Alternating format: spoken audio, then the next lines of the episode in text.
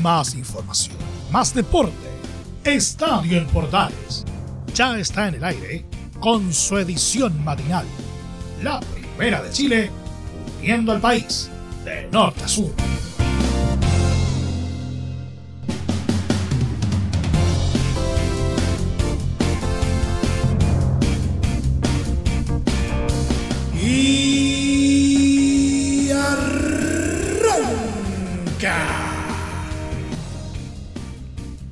Señoras y señores, ¿cómo les va? Muy buenos días, bienvenidos una vez más, bienvenidos al show, día miércoles, mitad de semana, y eh, amanecimos con un verdadero terremoto en el ámbito futbolístico. ¿Por qué? Porque el abogado brasileño, Eduardo Carleso, quien es el que lleva la causa de la Federación Chilena de Fútbol por el caso Byron Castillo, habló, ofreció una conferencia de prensa el día de ayer martes y la verdad es que no dejó títere con cabeza. Dijo mucho, tal vez demasiado. ¿Mm? Vamos a estar hablando in extenso al respecto a lo largo de esta edición. Pero también eh, estamos en temporada de humo en los distintos clubes de nuestra querida Chilean Premier League. Así que vamos a estar haciendo un repaso a los últimos movimientos de los equipos nacionales. También hablaremos de clasificatorias de UEFA Nations League y en nuestro querido polideportivo una noticia que sin duda vale un título mundial.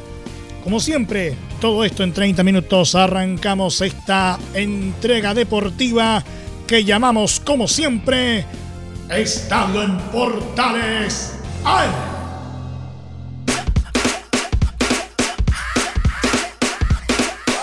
Desde el mate central de la Primera de Chile, uniendo al país de norte a sur, les saluda Emilio Freixas. Como siempre, un placer acompañarles en este horario.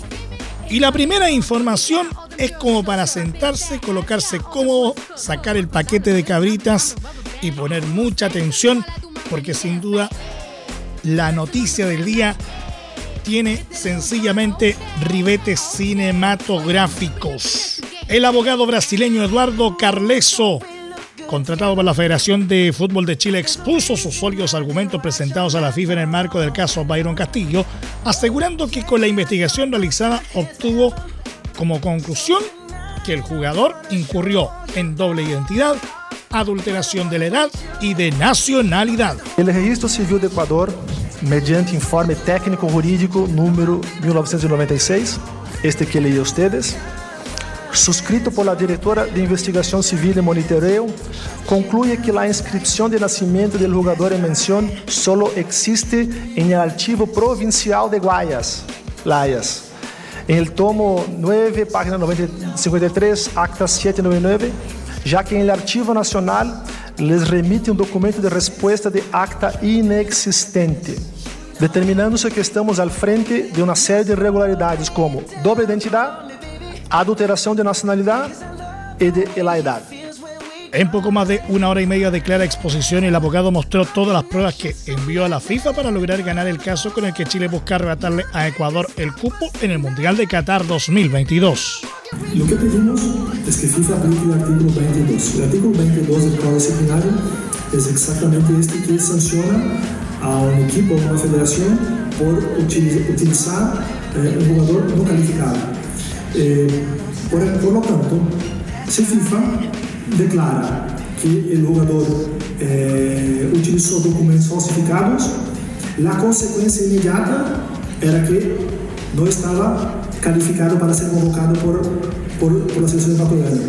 Y la consecuencia inmediata de eso es la aplicación del artículo 22 que daría la victoria por 3-0 al oponente.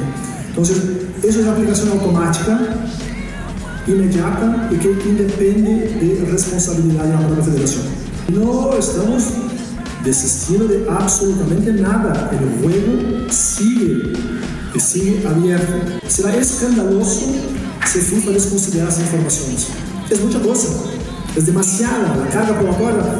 Eu llevo quase 20 anos como abogado em caso contra a FIFA, já havendo representado, creio que alrededor de casi mil casos en FIFA. Y pocas veces uno se depara con un caso que tiene una carga tan grande probatoria. Es mucha cosa.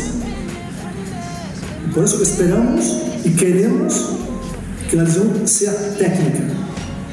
Esperamos que FIFA se profundice en las pruebas, que analice todo lo que hemos enviado, que estamos mostrando acá, y que entienda sobre todo es el alcance de la data. Porque si se hace una averiguación imparcial de las pruebas y una comprensión clara de lo que significa la data y sobre todo que se falló en Ecuador, la resolución solamente puede ser una, favorable a Chile. El abogado brasileño manifestó que el certificado de nacimiento ecuatoriano de Byron Castillo presenta varias inconsistencias. El certificado tiene varias inconsistencias que fueron apuntadas no por mí. Yo acá, yo diría que soy en ese momento mucho más un narrador de que un intérprete, porque esas inconsistencias fueron apuntadas por los propios ecuatorianos, tanto por el registro civil ecuatoriano, cuanto que por la Federación Ecuatoriana de Fútbol. Pero y veremos eh, aquí también, se puede llamar la atención que no existen las huellas dactilares del jugador, de, Byron Castillo, bueno, y no, sabemos por qué. Ese es un tema que no es un tema menor cuando se analiza también formalmente todo lo que se está averiguando en el certificado de partida de una persona. Si hablamos del documento, que ese documento es clave, es central, es la pieza fundamental la, falsificación, creo que es importante tener un poco la geografía, porque la geografía explica mucha cosa en este caso. Y la geografía aquí, nosotros tenemos dos ciudades que son fundamentales, que son Tumaco, en Colombia, y Playas, en Ecuador. Y, y veremos aquí que, que Tumaco y Playas están separadas por 700, por lo menos 764 kilómetros, por lo tanto 12 horas, por lo menos 13 horas de carro. Es una distancia bastante grande cuando pensamos que la familia del jugador es de Tumaco y no sabemos de ningún familiar de él en playas en Ecuador. En esa línea manifestó que el 2015 apareció la primera sospecha respecto a la documentación de Castillo. Que el tema era tan conocido y tan grande que un acuerdo de colaboración e investigación se hizo entre la Federación y la Dirección Nacional de Registro Civil. Eh, en 2015 aparece, digamos, por la primera vez una sospecha grande, importante, con relación a la falsificación de Byron Castillo. Emelec, que había contratado al jugador, algunas semanas después lo desechó porque eh, se dio cuenta que había problemas en su documentación. Entonces ahí está un, un comunicado de prensa oficial de parte de Emelec que analizó su documentación y como entendió que había problemas, eh, terminó el contrato de préstamo y devolvió el jugador. Y el mismo día que iba a empezar el, Sudamericano Sub-20, en 19 de enero de 2017, la federación simplemente remueve John Sergio y Byron de la plantilla. Y aquí está un comunicado oficial de la Federación de Fútbol. La Federación Ecuatoriana de Fútbol y el cuerpo técnico de la Selección Nacional Sub-20 resolvieron la desvinculación de los jugadores John Pereira y Byron Castillo, quienes inicialmente habían sido considerados en la nómina del combinado tricolor que esta noche inicia su participación en el Campeonato Sudamericano frente a su similar de Brasil. La decisión fue tomada en virtud de la denuncia presentada por el Consejo de Participación, Ciudadanía y Control Social sobre la identidad y documentación de ambos jugadores, quienes estarán excluidos de la TRI hasta que se realicen las investigaciones correspondientes por parte de las instituciones encargadas. Estamos hablando de un comunicado de la propia Federación Ecuatoriana de Fútbol que admitió que existían problemas en su documentación en 2017 y excluyó a Byron del sudamericano. Quiero mostrar que desde el principio la federación sabía del pasado de Byron. tenían todo el histórico. Hubieron un montón de denuncias, como veremos. Bueno, y nunca han hecho nada. ¿Será porque el jugador era demasiado bueno para, para sacarlo? Para este viernes se espera que la FIFA entregue su veredicto respecto a la demanda realizada por Chile por el caso Castillo. Al respecto, Carleso apuntó que hoy la decisión más fácil es mantener todo como está. Apelaremos y si todavía resulta negativo, llegaremos al TAS. Creo que aquí, y espero, esté claro que el jugador es colombiano.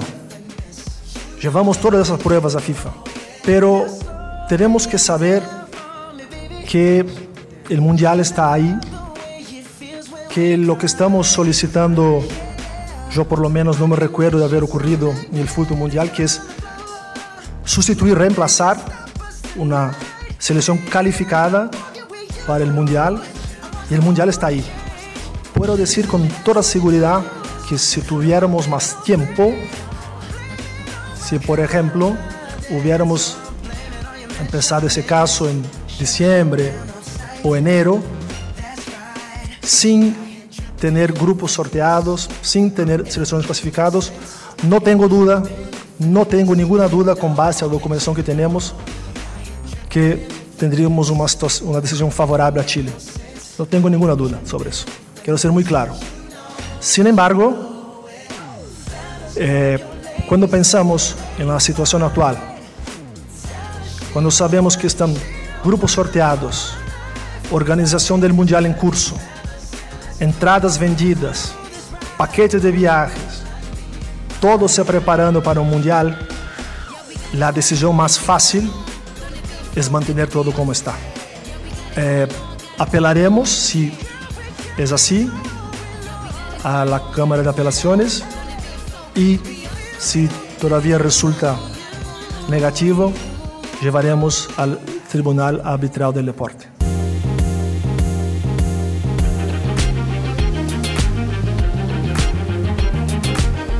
Sin duda, esta historia continuará y tendrá un desenlace inminente de aquí al viernes. Pero mientras eso ocurre, veamos qué pasa en casa. En marco de otras informaciones que compartimos con ustedes a esta hora en Estadio Importales AM. Según informaciones desde Argentina, el conjunto de Vélez Sarsfield está tras los pasos de Matías Dituro arquero de Universidad Católica y ya realizaron una primera consulta sobre el valor de su traspaso. El programa radial Vélez a fondo que sigue el día a día del Fortín informó que el interés por el golero cruzado surgió por la imposibilidad de costear el pase de Sergio Rochet, guardameta de Nacional de Uruguay, quien era la primera opción para reforzar la portería y cuyo costo asciende a 6 millones de dólares. Ante esta situación, el DT Alexander Cacique Medina puso sus ojos en Dituro. La institución realizó un contacto con San Carlos de Apoquindo, donde respondieron que la carta del ex Celta está valorizada en un millón y medio de dólares. Otro arquero con un paso por el fútbol nacional que es sondeado por Vélez es el uruguayo Gastón Guruciaga, antiguo jugador de Palestino y que actualmente milita en Montevideo City Torque siendo compañero del chileno Marcelo Allende. Ante el interés de Villarreal, Juan Tagle indicó que el club aún no tiene mayores contactos para una partida del futbolista, quien se integró a la intertemporada del plantel dirigido por Ariel Holland. Él es un, jugador del club, tiene contrato vigente con el club hasta fines del año 2024. A nosotros sin duda que nos interesa mucho que, se mantenga aquí, se va a hacer un aporte Ariel lo conoce muy bien, eh, así que si, termina sucediendo que él vuelve, nosotros lo recibimos obviamente con los brazos abiertos porque es su casa. ¿Ah? y aquí se encontrará con un, con plantel y tendrá que venir a disputar ¿ah? el puesto arquero como, como siempre lo ha hecho. Así que por ahora la información, no tenemos nosotros información distinta de que él vuelve a cumplir su contrato con la Universidad Católica.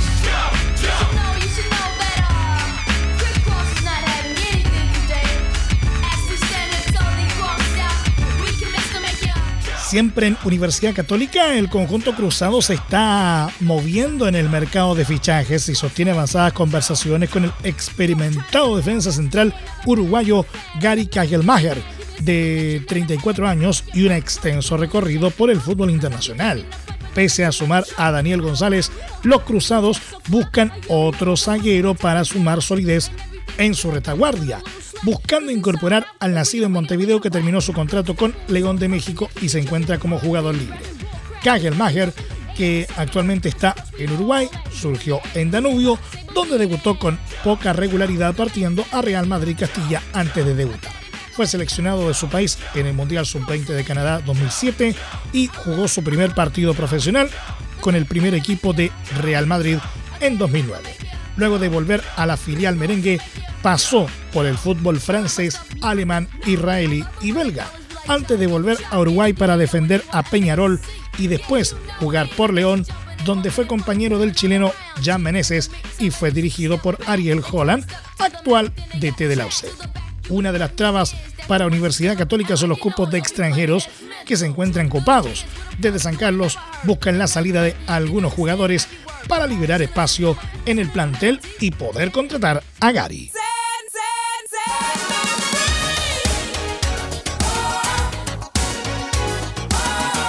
El delantero argentino de Colo Colo, Pablo Solari, le manifestó a la dirigencia de Blanco y Negro que tiene la voluntad de partir en caso de que se concrete alguna oferta que satisfaga sus requerimientos.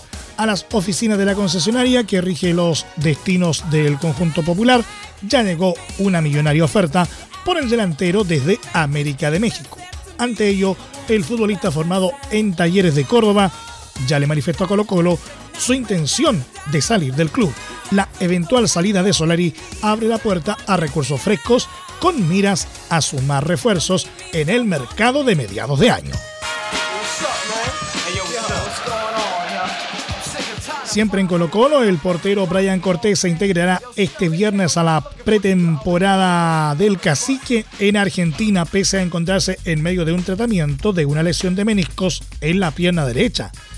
En la tienda Alba son optimistas en la recuperación del arquero de cara a la llave contra Internacional de Porto Alegre que comienza el 28 de junio en el marco de los octavos de final de la Copa Sudamericana. Se trata de una buena noticia para el Popular que evalúa la llegada de un nuevo golero. Durante la semana pasada, recordemos, hubo sondeos con Mauricio Viana y el formado en Macul Raúl Araña Olivares entre Marco Grande y Marco Chico, media vuelta y vuelta completa. Escuchas Estadio en Portales en la Primera de Chile, uniendo al país de norte a sur.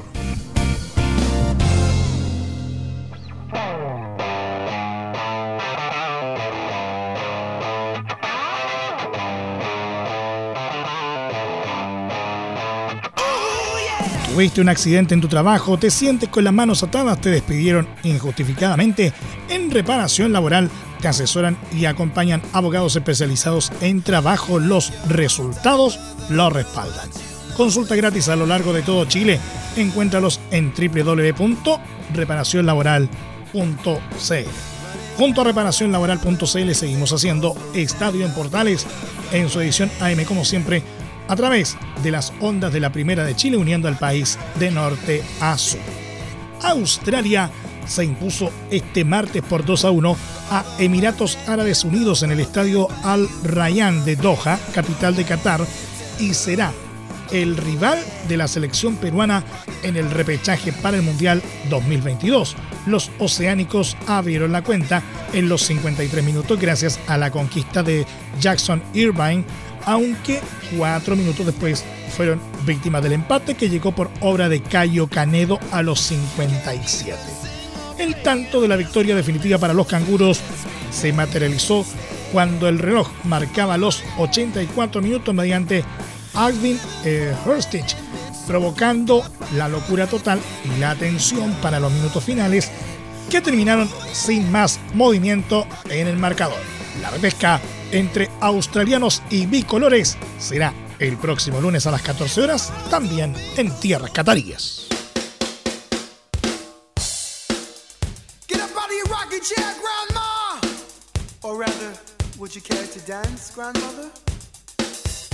Por otra parte, las selecciones de Alemania e Inglaterra terminaron igualados 1 a 1 luego de un disputado juego en el Allianz Arena de Múnich, por lo que siguen sin ganar en la UEFA Nations League 2022-2023. Los primeros minutos estuvieron marcados por la alta intensidad de ambos equipos. Los germanos se acercaron al arco inglés al primer minuto, encontrando al arquero Jordan Pickford. A los seis minutos, el cuadro británico tuvo su primer remate en los pies de Raheem Sterling.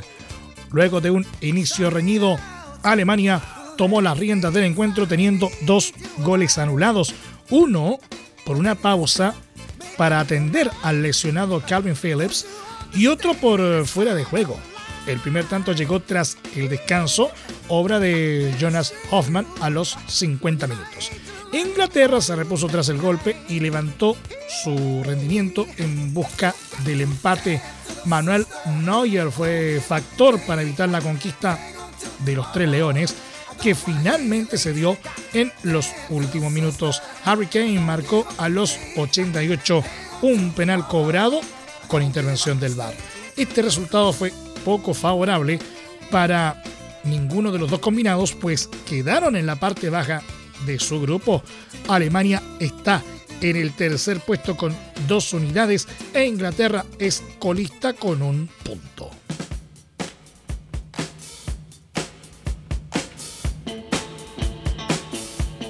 Y cerramos como siempre con nuestro querido polideportivo. La destacada pugil nacional Daniela La Leona Asenjo conquistó el título mundial Supermosca de la Organización Internacional de Boxeo tras imponerse en las tarjetas de los jueces a la estadounidense Casey Morton en París, Francia. La valdiviana ganó por decisión de los jueces en la capital francesa, pese a que intentó por todos los medios el knockout contra la norteamericana, aunque no lo logró, pero fue mucho más incisiva con sus golpes. Estoy muy feliz, va dedicado a toda mi familia y el país. Es algo muy emocionante. No pude votar a mi rival, era dura, pero lo importante es que gané, señaló la deportista. Su padre, Hugo Asenjo, expresó Estamos muy contentos porque se ha trabajado fuerte, sabía que lo iba a lograr, mientras que su madre reconoció que se trata de una revancha porque la anterior pelea se la robaron, haciendo referencia al combate con eh, Maribel Ramírez llevado a cabo en el Gran Arena Monticello. Nos vamos. Muchas gracias por la sintonía y la atención dispensada. aquí nomás llegamos con la presente entrega de Estadio en Portales en su edición AM, como siempre, a través de las ondas de la Primera de Chile, uniendo al país de norte a sur. Les acompañó Emilio Freisas. Muchas gracias a quienes nos sintonizaron a través de las distintas plataformas de portales digital, a través de los medios unidos en todo el país y desde luego a través de la Deportiva de Chile, radiosport.cl. Continúen en sintonía de portales digital porque ya está aquí Leo Mora y la mañana al estilo de un clásico, portaleando la mañana a continuación. Más información luego a las 13.30 horas en la edición central de Estadio en Portales junto a Carlos Alberto Bravo y todo su equipo. Y un completo resumen de la jornada deportiva, como es habitual, a las 20 horas en Estadio en Portales PM. Recuerden también que a partir de este momento este programa se encuentra disponible en nuestra plataforma de podcast en Spotify, en los mejores proveedores de podcasting y desde luego en www.radioportales.cl. Que tengan todos un muy buen día y recuerden, la pandemia no ha terminado. Más información, más deporte.